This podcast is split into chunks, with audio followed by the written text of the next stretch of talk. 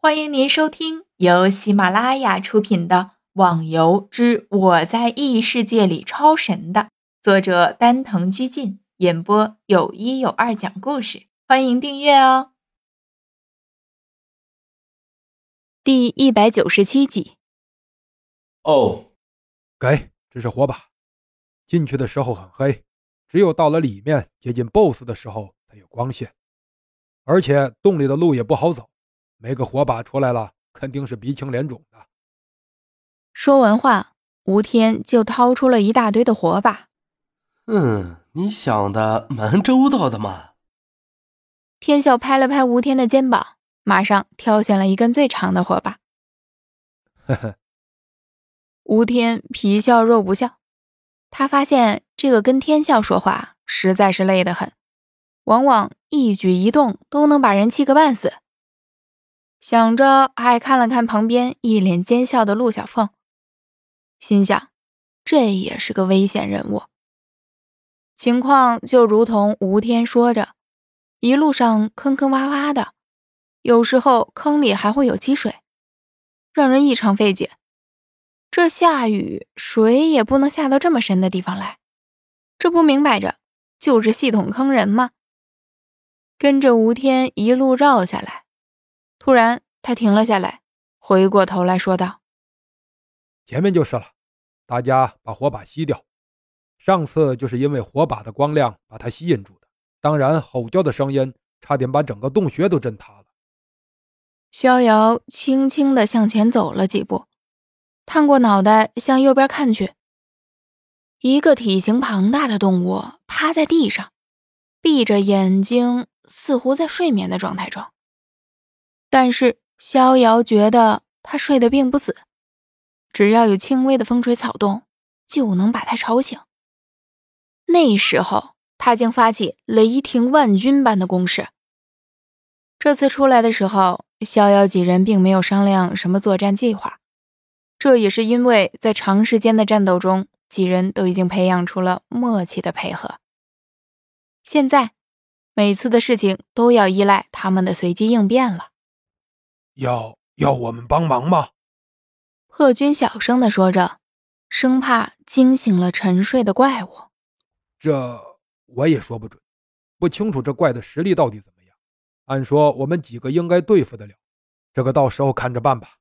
天笑，如果怪发起猛攻的话，你尽量的拖延住。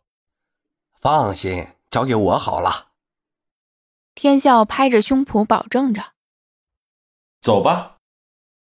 逍遥一说完，轻功瞬间施展开来，人如同一团影子般扑向了沉睡的怪物，拔剑出击，接着瞬间发出了一连串的攻击，动作是快速无比，简直不像是真的。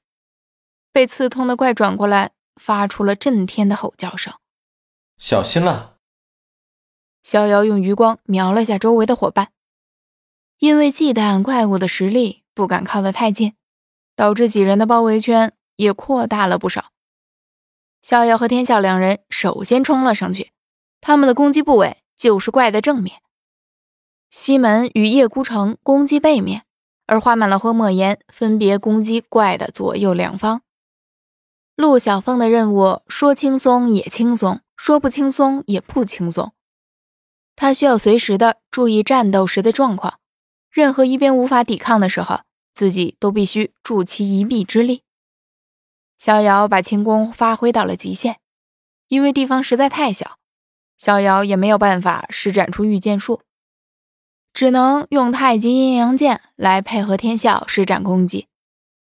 逍遥的轻功再加上天笑的超高血值，采取正面攻击可以减少不少的风险。被围困的怪一时之间无法突破周围的严密攻击。身上已经被刺出了一个个的血洞，鲜血是不停的流淌了出来，疯狂的扭动着身体，口中还不停的咆哮。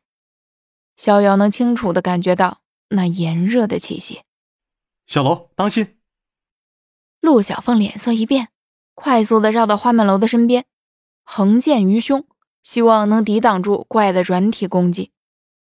原来花满楼采取突刺攻击的时候。剑插进了怪物的身体，痛的怪物身体一转，剑从手中脱落了下来，而怪也把具体的目标放在了花满楼身上。陆小凤看他失去了武器，就想靠自己的抵挡去化掉怪物的重击。砰的一声，怪物的巨大头颅撞上了陆小凤横胸于前的剑，巨大的冲击力使得陆小凤像脱线的风筝，吐着血倒飞了出去。眼瞧着就要撞上后面的墙壁，突然一道白影闪过，拉住了倒飞出去的陆小凤。